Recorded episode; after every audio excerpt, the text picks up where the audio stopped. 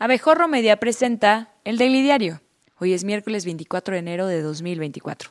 Comenzamos.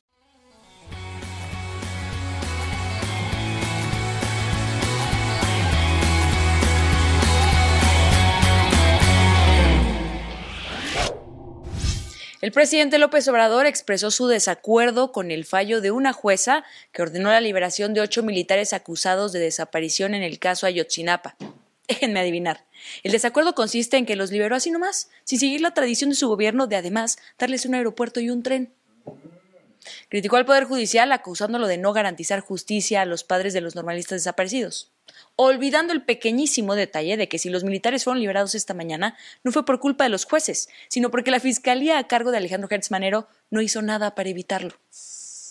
También sugirió que la Comisión Interamericana de Derechos Humanos ha politizado el caso desde el principio no como su movimiento, que para nada explotó el caso de los 43 para treparlo a la presidencia. El mandatario mencionó haber enviado una carta a la presidenta de la Suprema Corte de Justicia para advertir sobre lo que él percibe como intentos de desprestigiar al ejército y hacer quedar mal al Ejecutivo. ¿Pueden creer que nos quieren hacer quedar como estúpida? Solo por no resolver el caso y actuar como estúpida. Se le envió una carta a la presidenta de la Suprema Corte de Justicia advirtiéndole sobre este asunto. Voy a pedirle a la secretaria de Gobernación que al día de hoy dé a conocer esa carta. Y como si le hubiésemos dicho, este, libérenlos.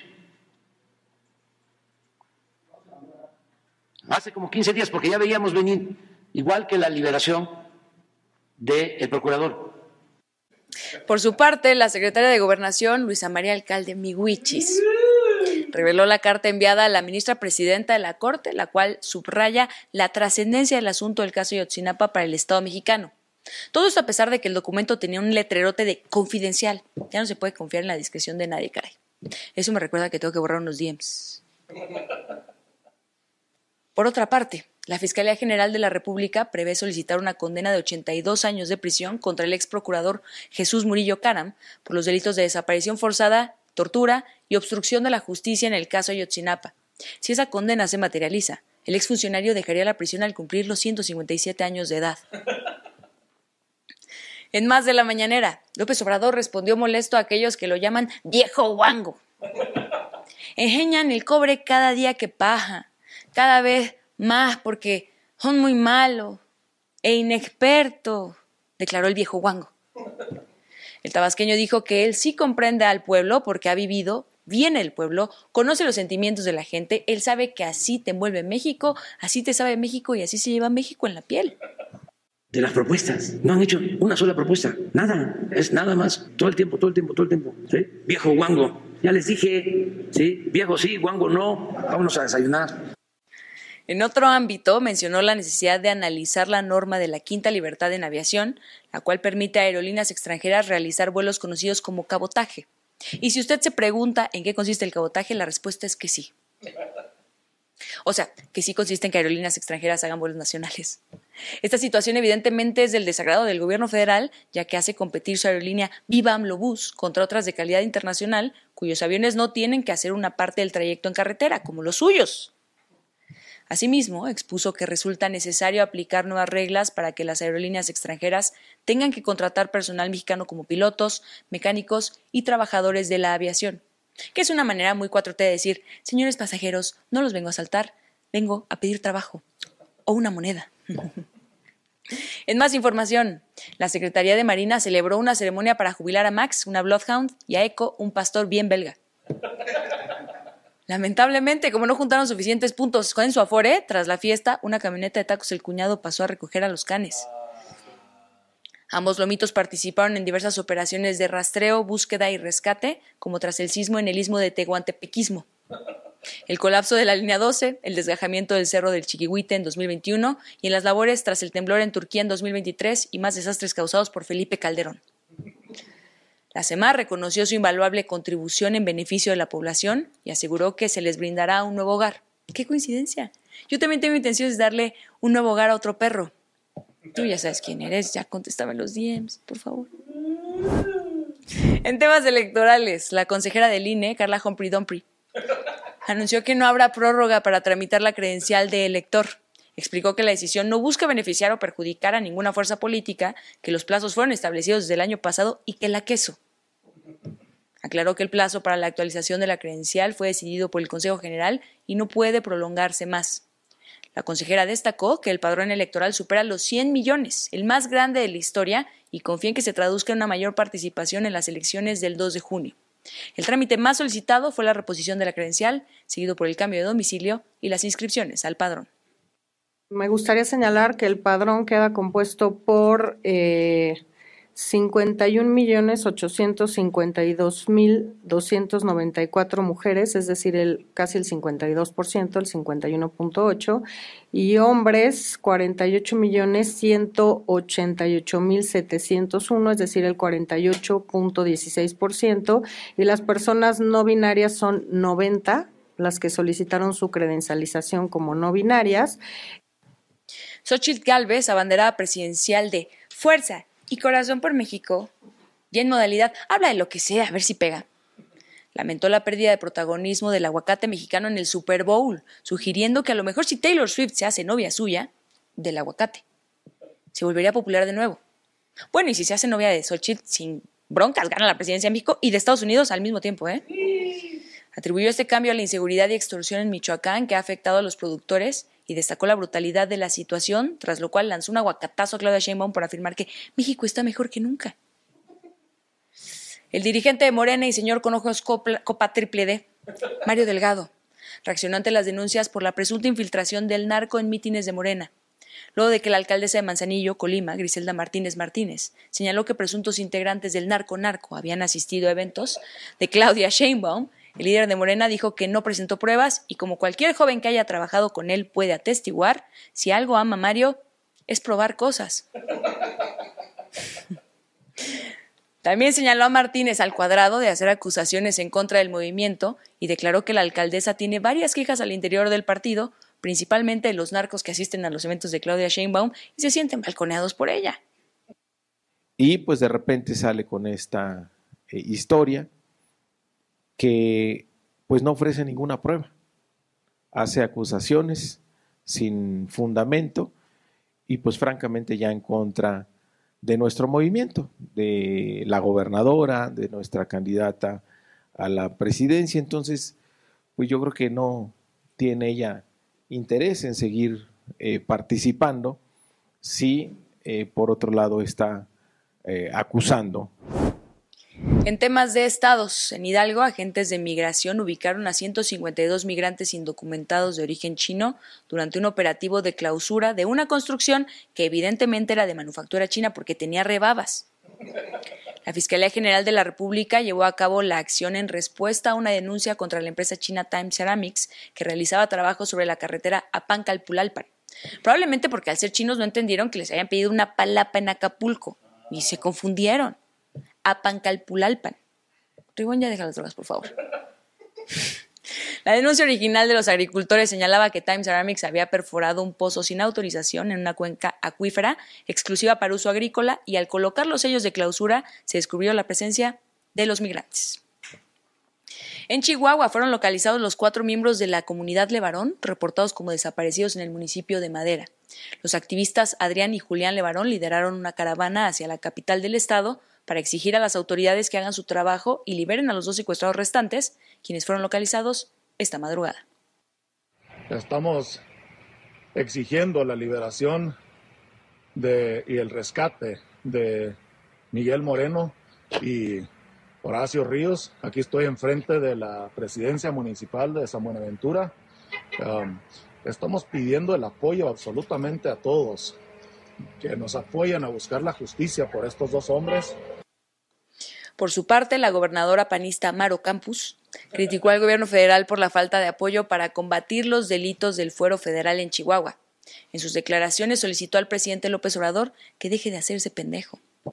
Cosas no tienen que suceder, que tenemos que prevenir que estas situaciones sucedan. Desgraciadamente, bueno, pues son situaciones del fuero federal donde otra vez tenemos la omisión, la indolencia completa eh, y los gobiernos de los estados y los municipios no le pueden hacer la tarea más al gobierno federal. Exigimos que el gobierno federal ponga atención a través de su Secretaría de Seguridad Pública eh, federal que ponga atención en el estado de Chihuahua y que deje de ser omiso, si no es que decir pendejo, de lo que está sucediendo en el estado de Chihuahua. En redes sociales circula un video donde una niña herida con un balazo en la pierna pide ayuda a automovilistas sobre la carretera Cuautla-Cuernavaca en Morelos tras un ataque armado que dejó tres adultos muertos. Los hechos ocurrieron cuando sujetos en motocicletas se emparejaron a la camioneta donde viajaban las víctimas y les dispararon en varias ocasiones. La niña herida fue auxiliada y llevada a un hospital junto con otra menor. Hasta ahora no hay información sobre la detención de los agresores ni se conoce el motivo del ataque. En otros asuntos, ante la llegada de la jirafa Benito al African Safari de Puebla, el director general, Frank Carlos Camacho, destacó que Benito será un miembro importante. Y cuando dijo miembro importante lo dijo de manera literal, ya que lo considera un potencial semental para la comunidad de siete jirafas hembras que estarán conviviendo con él y por eso a partir de hoy será conocido como Benito entre las mujeres. Por otra parte, agradeció a todos quienes estuvieron al pendiente del traslado a Puebla y por sus mensajes positivos. O sea, el que agradeció fue el director de África, no, no la jirafa. Bueno, ahora vamos a nuestra ahora vamos a nuestra sección de opinión con Ale Díaz de la Vega. Ah, caray, soy yo. Han pasado cinco años desde la cancelación del Aeropuerto Internacional de Texcoco, pero los mexicanos seguimos enfrentando las consecuencias operativas y financieras de aquella resolución. Y es que cancelar el proyecto más ambicioso del siglo le va a costar a los pasajeros del Aeropuerto Internacional de la Ciudad de México poco menos de 200 mil millones de pesos. Así lo reveló un reportaje de Regina Díez para Aristegui Noticias sobre las consecuencias de la que quizás sea la peor decisión económica tomada por el presidente Andrés Manuel López Obrador. Lo anterior es posible mediante la tarifa de uso aeroportuario, mejor conocida como TUA, que le cobran a cada pasajero al momento de comprar su boleto. El gobierno decidió echar mano de estos recursos a pesar de no ser un impuesto ni una contribución al Estado, sino una tarifa autorizada a los aeropuertos para cobrarle a los pasajeros el uso de sus instalaciones y para financiar los programas con los que se construyen, operan y mantienen. Esto significa que la decisión tomada por el Ejecutivo no solo va en contra de la finalidad de la tarifa, sino que evidencia un desvío millonario de fondos que viola la ley de aeropuertos y su reglamento. Además, este dudoso esquema financiero implica una doble tributación para los pasajeros del aeropuerto Benito Juárez, toda vez que pagan la TUA al adquirir su boleto y luego con sus impuestos Financian también el mantenimiento, mejoras y operaciones de la terminal aérea. Para ponerlos en contexto, de acuerdo con la investigación, los 196 mil millones equivalen al costo de 1.187 millones de vacunas COVID al precio que las compró el gobierno federal. Corresponden a 37 años de presupuesto para el Senado, a 181 años de presupuesto para el INAI o a 32 años del dinero asignado este año a la Suprema Corte de Justicia de la Nación. Y mientras tanto, el Aeropuerto Internacional de la Ciudad de México se cae a pedazos. La falta de mantenimiento inducido por el desvío de recursos al pago de una deuda privada hacen que la terminal aérea no pueda sobrevivir un día de lluvia sin enfrentar problemas en su funcionamiento. En su día, AMLO dijo haber solicitado un dictamen a su equipo cercano que determinara si las obras del aeropuerto de Texcoco debían o no ser canceladas. Alfonso Romo, Carlos Ursúa y Javier Jiménez Espriu le entregaron su resolución y los tres coincidían en que había que continuar con la obra. El presidente confesó no haber dormido esa noche porque no estaba convencido. Así que, sabiéndose capaz de salirse con la suya sin enfrentar consecuencias, ocultó informes técnicos y financieros de quienes fueron miembros de su gabinete para que la gente decidiera. En su consulta ilegal, apenas un millón de personas decidió parar la construcción del aeropuerto de Texcoco e iniciar lo que habría de llamarse Aeropuerto Internacional Felipe Ángeles.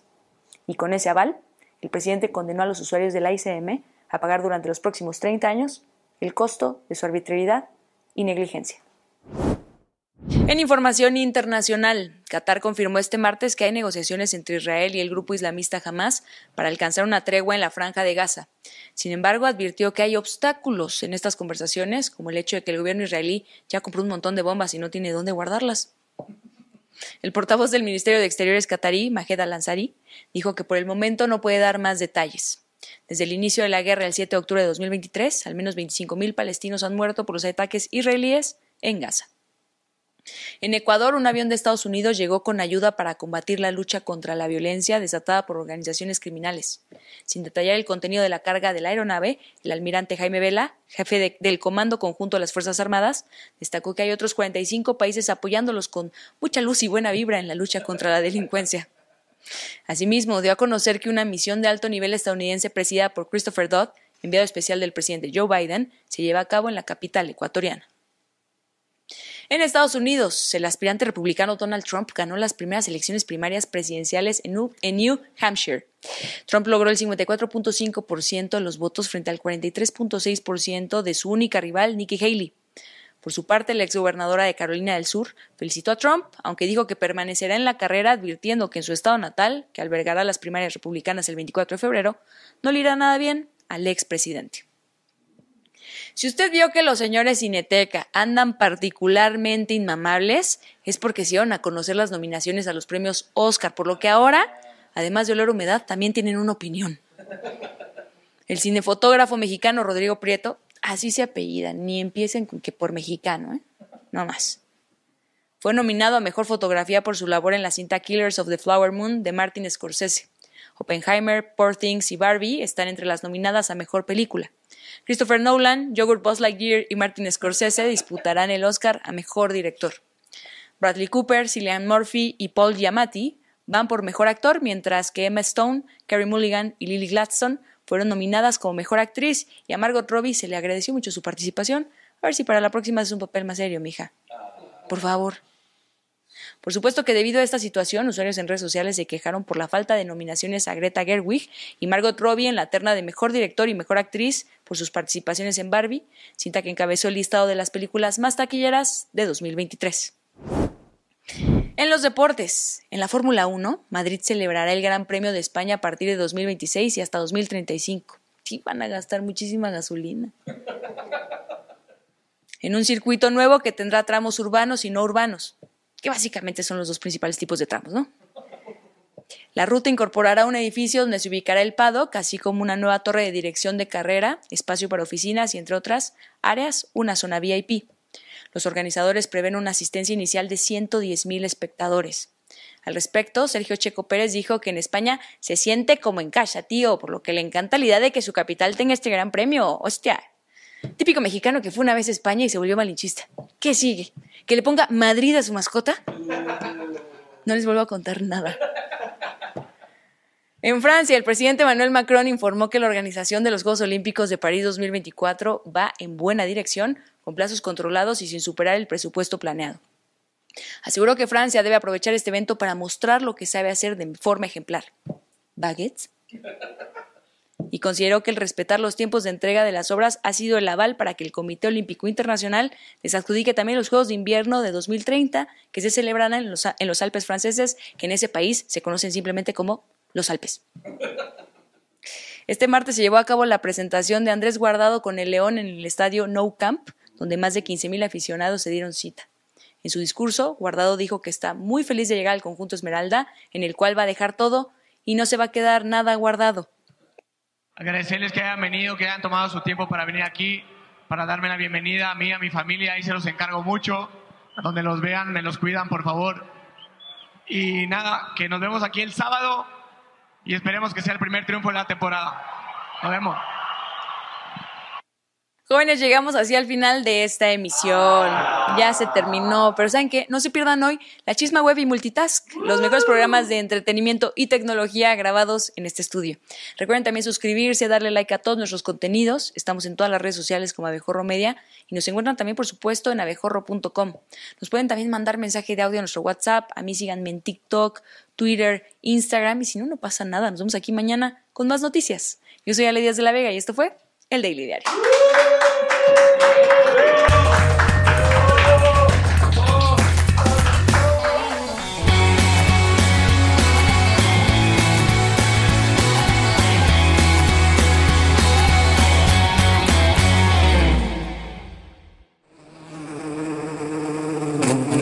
Recuerda seguirnos en todas nuestras redes sociales y disfruta todo el contenido que tenemos preparado para ti. Nos encuentras como Abejorro Media.